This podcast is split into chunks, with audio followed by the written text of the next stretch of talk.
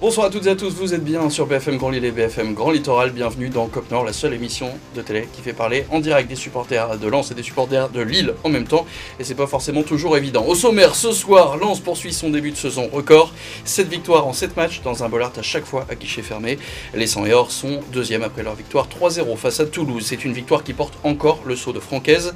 Le coach artésien avait mis sur le banc euh, Florian Sotoka et Loïs Openda, qui étaient pourtant moins tranchants ces dernières semaines. Deux attaquants rentrés en seconde période et qui ont été décisifs, euh, notamment avec le premier triplé du Belge à la clé. Alors quel est le secret de Francaise dans sa gestion de groupe? On essaiera de comprendre ça ce soir. Enfin, beaucoup de moins de réussite pour euh, le LOSC. Hier soir, les Dogs se sont inclinés 1-0 à Lyon. David a trouvé la barre, Wea a frôlé le montant et Gomez a buté sur un Anthony Lopez des grands soirs. En face, une seule occasion a suffi à Alexandre Lacazette. Et à la fin du match, Olivier Létang a demandé un supplément d'âme à ses joueurs. On en parle dans quelques instants. Si vous voulez rejoindre cette équipe, nous rejoindre autour du plateau, il suffit d'envoyer un message via les réseaux sociaux et vous pouvez aussi participer à l'émission grâce à Twitter et le hashtag COPNOR. Supporter lillois, supporter lensois, on attend vos messages.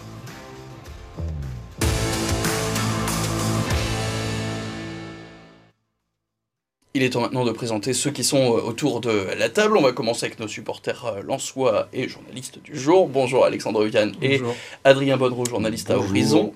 Et en face, nous avons donc Erwan Makongu, qui est donc supporter du LOSC, qui était à Lyon, on y reviendra dans quelques instants, et Raphaël Marquand, rédacteur au Petit Lillois. Bonsoir Raphaël. Bonjour, bonsoir. Euh, toujours est-il, on va revenir, on va se revenir un peu en arrière, on va se projeter sur ce qui s'est passé vendredi au stade Bollard de l'Hélice, résumé de cette belle victoire face à Toulouse avec Tomasinski. Prénom, Loïs. Nom, Openda. Profession, distributeur de bonheur. Auteur de son premier triplé en Ligue 1 vendredi face à Toulouse, le jeune attaquant belge a porté les 100 et or vers la victoire. La fin de 427 minutes de disette en championnat, Openda, remplaçant au coup d'envoi, montre qu'il a aussi du caractère. 3-0 à Bollard, personne ne résiste au Racing cette saison. Lancé désormais seul dauphin du Paris Saint-Germain, plus que jamais dans la course pour une qualification européenne. Et cette rencontre en chiffres, 53% de possession, le ballon ah, qui n'a pas forcément été dans les pieds lensois, mais après une première mi-temps très cadenassée, les 100 et or ont surtout été plus efficaces devant le but, 8 tirs cadrés, aucun pour les Toulousains. On va surtout s'arrêter sur les frappes des violets, 9 tirs dont 8 dans la surface et 5 de ces frappes qui ont été euh, contrées. Donc encore une très grosse performance défensive de, la part des lensois. Les top et flop de cette rencontre, forcément, je me tourne d'abord euh, vers vous. Bah, en plus, euh, vu que cette couleur on peut voir que toi Alexandre, est-ce que tu peux commencer par ton top euh, bah, Je dirais Loïs Openda, euh, parce qu'il fait une entrée fracassante. Et alors, il met un triplé, certes, c'est très rare euh, d'avoir un, entrant qui met trois buts en une demi-heure, un peu plus. C'est la, première fois, c'est la première fois de l'histoire pour Lens. Pour Lens. Triplé, ouais. Mais ce qui est intéressant, c'est de voir qu'il a réussi à comprendre pourquoi Francaise l'avait mis sur le banc, qu'il s'est remis en question et qu'il est rentré avec énormément d'envie et qu'il a fait la différence. Et on en reparlera évidemment dans quelques instants de cette gestion de, de Francaise, mais ton top aussi, Adrien bah, C'est tout simplement Francaise, en fait. Hein. le, le, meilleur joueur, entre guillemets, n'était pas sur le terrain parce que l'entrée de d'Openda et, et, Sotoka a été décisive. Claude Maurice a, fait, a, fait, a délivré deux passes décisives. Enfin, franchement, c'est c'est quelqu'un de, de, de, très doué qui comprend son équipe et qui comprend le football et ça, ça fait toujours plaisir. Donc on a Openda, Ez et Raphaël. Moi j'ai parlé du groupe au complet puisqu'il a fait jouer des remplaçants. Donc voilà, personne n'a respecté la règle de il y a juste Openda effectivement. Ils sont habitués à être sur le banc et ils jouent, ils sont tous concernés. Euh, les titulaires ils peuvent être un peu dégoûtés d'être sur le banc et quand ils rentrent ils sont euh, décisifs de suite. Donc c'est vraiment tout un esprit de groupe, une, machine qui est, euh, qui est un peu créée aujourd'hui et, et ils sont pas deuxième pour rien. Donc un flop maintenant, ça va être peut-être plus difficile à, trouver sur cette rencontre. Bah, je vais laisser Alexandre parler parce qu'on en parlait en off. Pour ma part, j'en ai pas, mais c'est vrai qu'il a soulevé un, petit détail qui est un peu euh, embêtant, donc je vais lui laisser la parole. C'est l'inefficacité sur penalty. Euh, cette saison, c'est encore un penalty manqué. Je crois qu'on en a loupé 3. 3 sur 5 cette ouais, sur 5. À savoir quand même que le gardien toulousain en a arrêté 3 sur 4. Euh, mais il a encore, euh, pour moi, pas très bien frappé le penalty de Fofana. Mm. Mais il a fait un très gros match quand même. Donc, euh, on a Sotoka qui, on se souvient, avait raté le penalty lors du derby. La Fofana qui, effectivement, a un peu plus de mal. Tu t'en souviens pas Erwan, tu peux peut-être rappeler comment Oui. J'ai une chanson, sinon. on en parlera d'ailleurs. On qu'on a bah, le dernier que. Bah, puis c'était sur penalty aussi, en fait. Donc, en termes de, de, défense sur les penalties, donc de gardien, et en termes de, de tireur, bon, après, Samba, voilà, ça arrive d'encaisser des penalties Parce que Ah, c'est donc, ça, la Sotoka question. c'est compliqué, Fofana. Bah, Sotoka, la après, réponse. c'est- Sotoka, c'est- c'est- c'était lui de base, il en a loupé un, il tope un peu la balle. euh, c'est c'est- Oui, faut mais pas, celui faut qui pas est lui- contre Lyon, il est touché, il est bien frappé parce qu'il rentre, mais il n'est pas non plus. euh, Mais je pense pas, bah, on n'a pas de vrai tireur de pénalty, ou en tout cas aucun n'en a été décidé. Après, euh, Openda est un pur attaquant, donc pourquoi pas le, le Mm. laisser faire. Certes, il était sur le banc, donc c'était difficile pour lui de le tirer euh, vendredi, mais euh, mais va falloir essayer de nouvelles choses pour euh, pour euh, tout simplement essayer de marquer ces pénalties qui, qui pourraient coûter cher. Mais heureusement, euh, c'était pas le cas, c'était pas le cas contre Toulouse, mais, euh, mais ou alors euh, les, plus les travailler à l'entraînement. Et je pense que Francaise va tout de suite souligner ce point et, et travailler dessus. Justement, tu parlais de Loïs Openda qui a donc inscrit son premier triplé euh, dans, ce, dans cette Ligue 1 et il s'est forcément euh, confié. Euh, C'était au, au micro de Jean Baumel à la fin de cette rencontre. Le premier, le deuxième et le troisième, ils étaient quand même pas mal. C'était mon premier triplé. Et euh, je suis content, je suis content franchement parce que j'ai pu aider euh, l'équipe à, à avoir les trois points euh, ce soir. Je sais que je sortais d'une euh, série euh, sans marquer, c'était pas très facile. Et je pense que repartir avec trois buts, ça donne beaucoup de confiance. C'est des moments qui arrivent euh, en tant qu'attaquant. On peut pas, on peut- tout peut pas être, euh, tout peut pas être parfait. Il y a des moments qui peuvent un peu redescendre, mais euh, le moment où on a euh, l'occasion de remonter, il faut, il faut remonter et, et attaquer à, à pleine vitesse. Ça faisait longtemps qu'il n'avait pas marqué un Loïs euh, Openda. Six matchs. Six matchs sans aucun but, un Ouais. tour sur le banc et au final, il revient un peu dans, dans la course. C'est là le, le génie de Francaise Bah, il a réussi à le, à le remotiver parce qu'il avait marqué lors de ses quatre premiers matchs avec, euh, avec Lens. Et il était un peu muet. Il avait fait un match très mauvais contre Montpellier. Enfin, selon Francaise, qu'il avait euh, directement euh, dit lors de la conférence de presse d'après-match, en disant qu'il n'était pas satisfait des performances. Et apparemment, il a compris le message. Donc, c'est c'est plutôt une très bonne chose. Ah, puis je vais revenir sur, euh, sur lundi dernier, c'est qu'on disait, on évoquait dans l'émission le fait de mettre Saïd titulaire euh, pour justement remettre un peu de plomb dans la tête à Openda et lui dire qu'il n'est pas le titulaire indiscutable et, et ça lui a servi quoi. Et, et on voit qu'il n'était pas mécontent de l'être puisqu'il il claque un triplé tout simplement et, et il est satisfait d'avoir apporté euh, ses trois buts et ses trois points à l'équipe. Donc euh, Les choix de Francaise, on en parle évidemment tout de suite. C'est le débat de ce soir dans Cop Nord.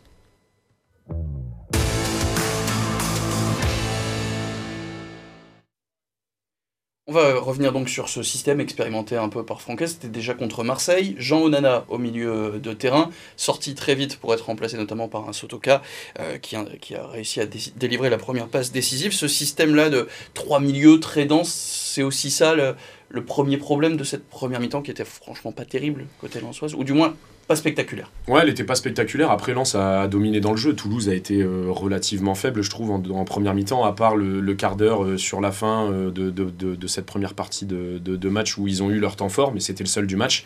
Mais, mais c'était pas un souci, je pense. Le souci, c'était vraiment de, de, trouver le, le poste idéal pour Fofana, parce qu'en fait, c'était son poste, euh, celui de Jean Onana. À l'époque, c'était Fofana qui l'occupait avec Doucouré. Euh, Le début de saison, c'était Fofana, euh, Abdoul Samed. Puis après, à ce poste-là, Fofana s'est montré euh, moins Là, il joue moins avec offensif. milieux. Bah, c'est ça, et en fait, et du coup, il a, fait, il a réussi à, à, à- à monter d'un cran Fofana, et c'est ce qui a apporté euh, beaucoup plus de, de liberté offensive à, à, à Lens, tout simplement. Et on peut parler donc déjà de la gestion tactique avec ce changement qui Mhm. apporte sûrement beaucoup plus de, de, de choix offensifs sur, sur la deuxième période, mais c'est surtout la gestion humaine qui impressionne en tout cas, parce qu'on parlait de, bah, du trou d'air qu'avait Loïs Openda, Florian Sotoka aussi qui a un peu soufflé.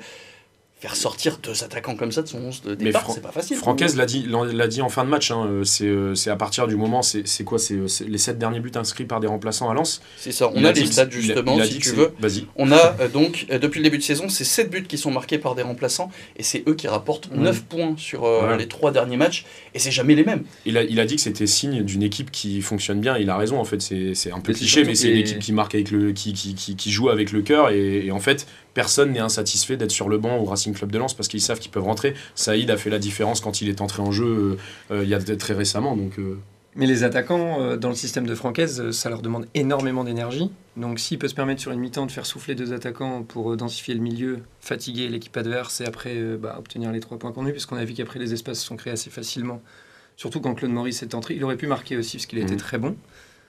C'est une gestion parfaite, je trouve, de, de l'effectif en fait. Ce que je trouve, qui est très intéressant, c'est que le groupe Lensois épuise un peu son adversaire. Il marque souvent en, en deuxième période. Et là, on l'a vu avec euh, Pereira da Costa et Seko Fofana qui se projetaient très rapidement vers l'avant avec des courses, soit des courses, soit des passes. Et en fait, euh, le milieu de terrain qui est très technique à Toulouse était complètement perdu. Mm. Il ne savait pas où est-ce qu'il se devait situer pour attaquer et ensuite défendre derrière. Donc euh, c'était vraiment très intelligent. Et pour le coup, euh, derrière, Sotoka et Open, Openda, ils ont eu un peu tout le loisir de finalement euh, saisir l'opportunité offerte par, le- par les joueurs de- ah, qui étaient présents avant eux, puisque le, le bloc toulousain était tout simplement euh, éreinté. Ça, c'est la gestion tactique du match. Mhm. Mais derrière, il y a aussi une gestion humaine à avoir. Et c'est là où il semble être très fort, du moins très à l'aise pour l'instant, Franquès, Mhm. c'est que sa gestion du groupe, bah, il arrive vraiment à sortir ces deux hommes du 11 titulaire, à les faire re-rentrer dans un match en plus. Est-ce qu'il n'y a pas. Comment. Bah, a une c'est quoi les mots pour les, sur, le, sur le premier but d'Openda, c'est que Openda marque, va voir tout de suite le public et Sotoka il prend Fofana dans ses bras. Donc on sent que euh, il est heureux du but, il est heureux que Lens débloque la situation. Fofana il est content de voir que euh, son coéquipier a marqué alors qu'il vient de louper un penalty. Et on sent vraiment qu'il y a une, une dynamique de groupe qui est en train de s'instaurer, qui est incroyable. On a pu entendre donc Florian Sotoka très poli hein, quand, il voit, quand il croise les journalistes plus sérieusement. Euh, on a vu donc cette, cette gestion de Francaise, euh, cette gestion notamment de, sortie de banc. Il s'en était justement expliqué, c'était après cette rencontre. Je suis heureux pour l'équipe, mais je suis heureux pour des garçons qui ont, qui ont commencé. euh, Wesley, qui n'avait pas recommencé un match depuis un moment, qui a fait de bonnes choses. Je savais que voilà, j'allais pas le pousser trop trop loin parce que j'ai aussi besoin de lui dans la continuité. Et on essaie de le faire le plus intelligemment possible. Ce qui compte, c'est quand on voit les, ren- les rentrants comme ça, quels qu'ils soient, d'avoir euh, cet état d'esprit quand ils rentrent. Voilà, ça veut dire que le, le- groupe, il a, euh, voilà, les égaux. Il y a des égaux forcément, mais, mais qui sont euh, qui sont, qui sont placés aux bons endroits, voilà, que le collectif prime. Ça, ça m'intéresse le plus. Ça Ouais, t'a marqué ce qu'il a dit. Ouais, en fait, c'est justement la dernière phrase est hyper intéressante, c'est qu'il dit que les égaux sont bien placés. Euh, quand on voit, par exemple, je vais prendre l'exemple de Marseille, quand Tudor sort Guendouzi, euh, il, fait, il fait sa tête, il fait sa moue et ça, ça dessoude un peu le groupe malgré le fait qu'il qu'il méritait de rester. Et là, en fait, c'est exactement ça. C'est qu'au-delà de sa gestion tactique et humaine du groupe, il est aussi tombé sur des joueurs qui ont une très bonne mentalité et qui correspondent au club, tout simplement. Et les, nouveaux arrivants et les arrivants de la saison d'avant et celle d'encore avant, ils se sont vite acclimatés, ils se sont mis au diapason, ils ont vu que que le Racing Club de Lens en fait fonctionnait euh, comme, euh, comme une famille. Je sais que c'est encore cliché, mais c'est- vrai. En fait, ils sont toujours là les uns pour les autres. On voit des, des groupes soudés et souvent on parle de, de différence de nationalité, mais le groupe de Lens est hyper éclectique et pourtant ça fonctionne. Et la méthode, on, on l'avait déjà vu, il l'avait déjà fait avec Pereira da Costa juste avant le match de Marseille, en lui mettant un peu la pression, en expliquant Mhm. qu'ils attendaient beaucoup plus de lui. Il est remplaçant, il rentre, il marque contre Marseille. La méthode francaise, finalement, c'est de toucher, d'aller piquer un peu l'orgueil des joueurs, et, Ouais. et ça, et ça marche. Oui, parce qu'ils n'ont pas tant d'orgueil que ça. En fait, ils savent qu'ils jouent au football et que leur place est, pas, est, est tout simplement remise en jeu à chaque match. Personne n'est indiscutable dans n'importe quel club. J'ai l'impression qu'il les connaît parfaitement, en fait, tant Ouais, physiquement que mentalement. Il sait quand est-ce qu'il faut les piquer, quand est-ce qu'il faut euh, les mettre sur le banc, les reposer ou, ou, faire, ou tout simplement les faire tourner. C'est très intéressant. C'est un, tant un manager qu'un tacticien. Et toute proportion gardée, Erwan, est-ce qu'on n'a pas l'impression de revoir un peu bah, le, le groupe lillois et Christophe Galtier euh, lors, lors du- de l'année du titre, en fait, avec vraiment cette gestion à chaque fois intelligente, ou du moins tous les hommes pouvaient s'expliquer? Bah, moi, c'est totalement, bah, justement, on en parlait en off. euh, quand je vois Lens, j'ai l'impression de voir le Lille de la saison dernière, c'est qu'il y a tout, absolument tout qui Il y a leur deux réussit. saisons, Erwan. Comment Il y a deux saisons, oui. Je suis désolé. C'est vrai que la saison dernière, C'était pas la même. mais c'est vrai que Lens, enfin, au final, c'est linéaire en termes de résultats, mais il y a quand même eu euh, la grave blessure de Blake de Gradit, il y a eu le départ de Gisolfi euh, la semaine du derby. Semaine dernière, Medina a été suspendu. Ils ont perdu Christopher Wu dans les dernières euh, Cabot aussi sur mercato, voilà, Jimmy Cabot. Euh, et au final, euh, le groupe, euh, je sais pas, se régénère de lui-même. Puis, euh, bien entendu, c'est très très fort, mais il y a aussi euh, la réussite aussi qui leur sourit. Mm. Euh, entre une passe décisive de Savanier, un tir de 30 mètres contré qui finit en barre en 30. Contre Marseille. Tout à fait. Et c'est vrai que bah, Lens, bah, j'étais content qu'ils aient loupé l'Europe à la dernière journée il y a deux saisons, mais là, je pense que je serais pas content parce qu'à mon avis, le- les c'est- européens. Européens, c'est quand on Ah, a un rythme comme ça en première partie. faut de arrêter de se cacher. Là, C'est- Bah là, 30 c'est- points sur 39 Voilà. quand même. hein. On a Mm. la deuxième meilleure défense Mm. de Ligue 1. euh, on, on claque de nouveau 3 buts euh, dans un match. Puis même gagner des matchs à 0, c'est ce qu'on a fait contre 3, c'est ce qu'on a fait contre Lyon. Euh, c'est largement suffisant pour empocher les 3 points. Et c'est des matchs que Lens ne gagnait pas euh, la Ouais, saison dernière, il y a deux Lyon, saisons. On a battu Lyon, Monaco, Rennes, Ouais, Lorient. Européen. euh, Le titre, peut-être? Ou c'est C'est- pas accessible Bah, Paris est quand même très fort. Enfin, il joue, il joue, il joue pas dans la même cour que les 19 autres clubs depuis bientôt Mais 10 on saisons. Donc, la saison à Auxerre. Ça rappelle quelque chose. Ça rappelle quelque chose, évidemment. On se quitte quelques instants, euh, le temps d'une très courte page de pub, et on parle maintenant bah, de. Ouais, Erwan va encore pas être content. La défaite de Lille à Lyon.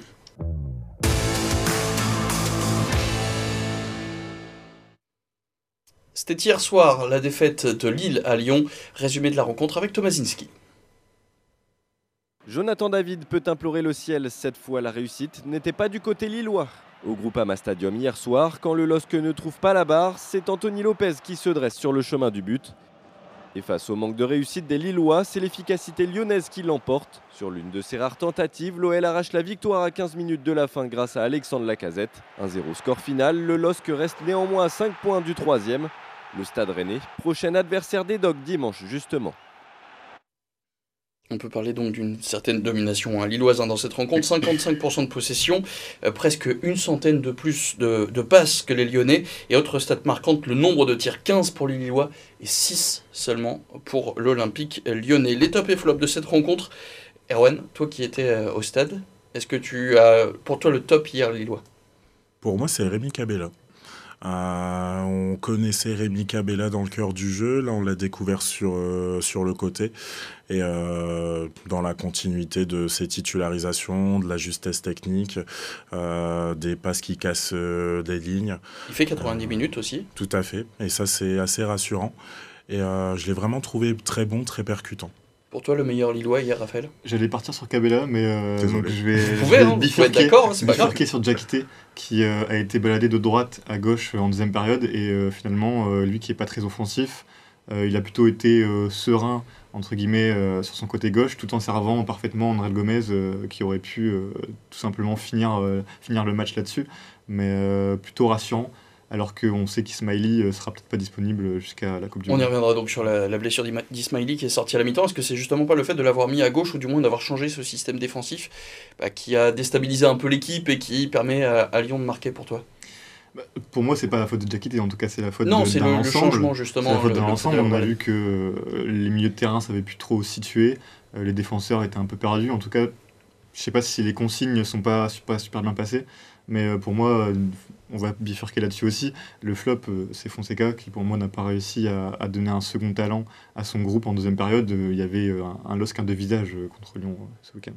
Top, peut-être juste avant de revenir, donc on a bien compris sur, sur les flops. Là, on- en plus, on était sur un top coach et donc un, un- un flop de, de l'autre entraîneur. Mais vos tops pour, pour cette rencontre Bah, moi, ça va être vite fait. C'est pour les mêmes arguments que, que Erwan. C'est Cabella sur un côté. Il a été, euh, il a été intéressant. Après, à titre personnel, je le préfère dans le cœur du jeu. Je le trouve quand même plus, plus important et essentiel. Il remplaçait Jonathan Mais Bamba a- qui n'était pas là. Mais il a su, voilà, il a su montrer sa polyvalence et montrer à Fonseca qu'il pouvait potentiellement jouer à ce poste s'il y avait des absents comme Bamba justement.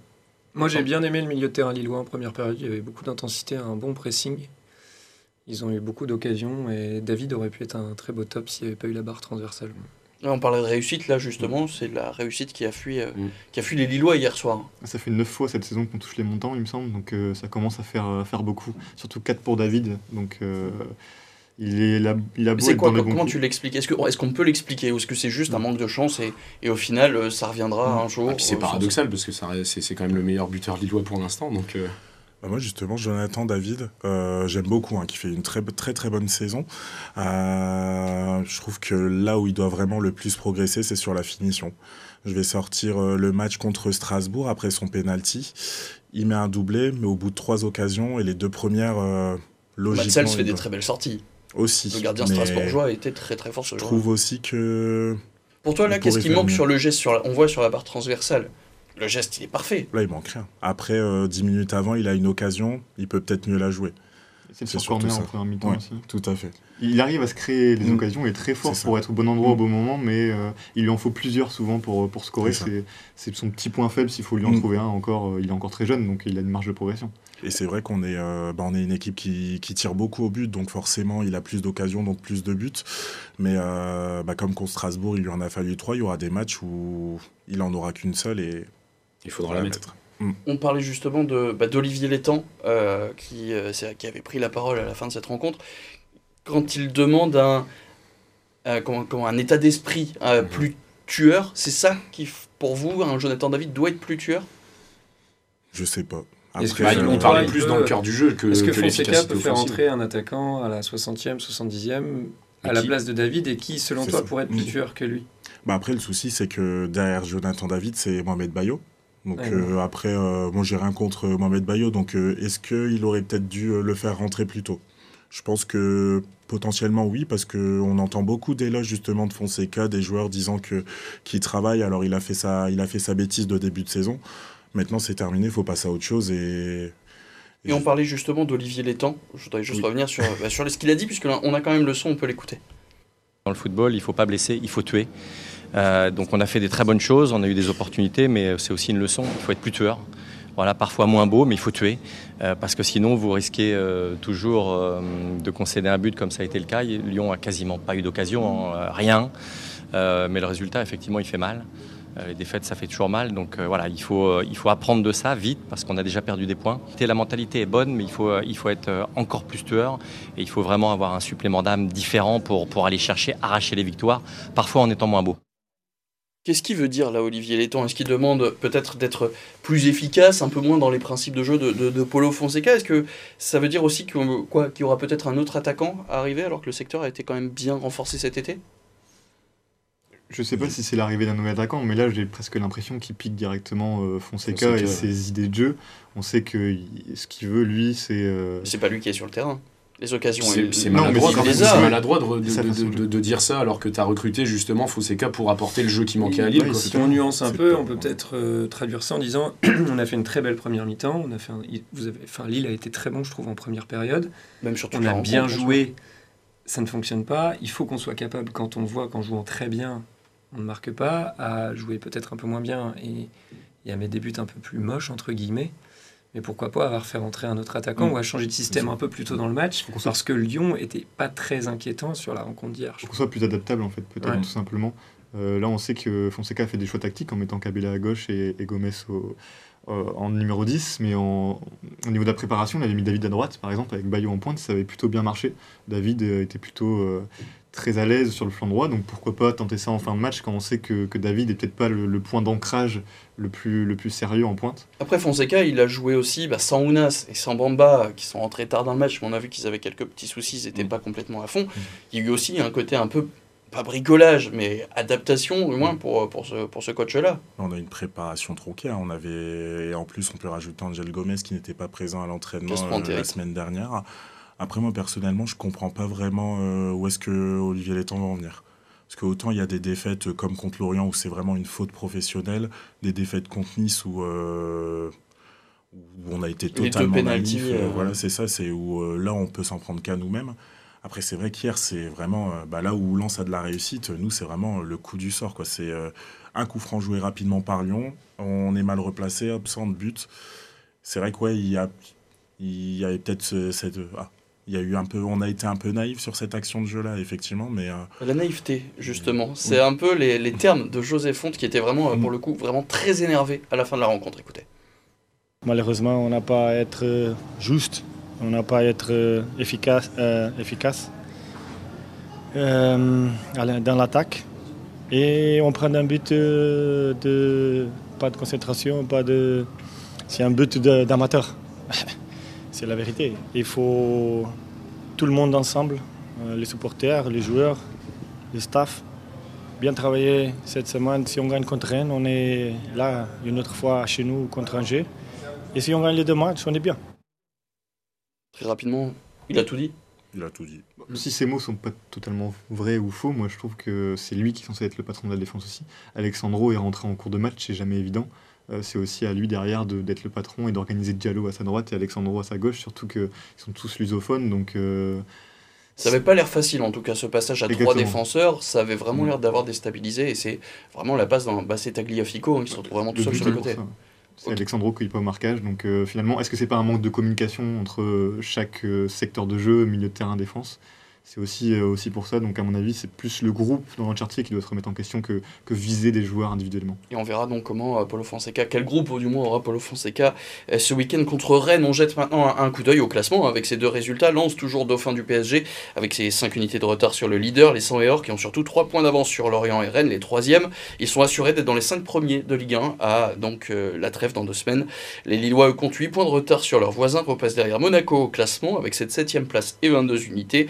Reste donc deux matchs avant la trêve et la Coupe du Monde. Cette 14e journée verra le déplacement de Lens à Angers samedi à 21h et le LOSC recevra Rennes à la Décathlon Arena dimanche, coup d'envoi à 17h05.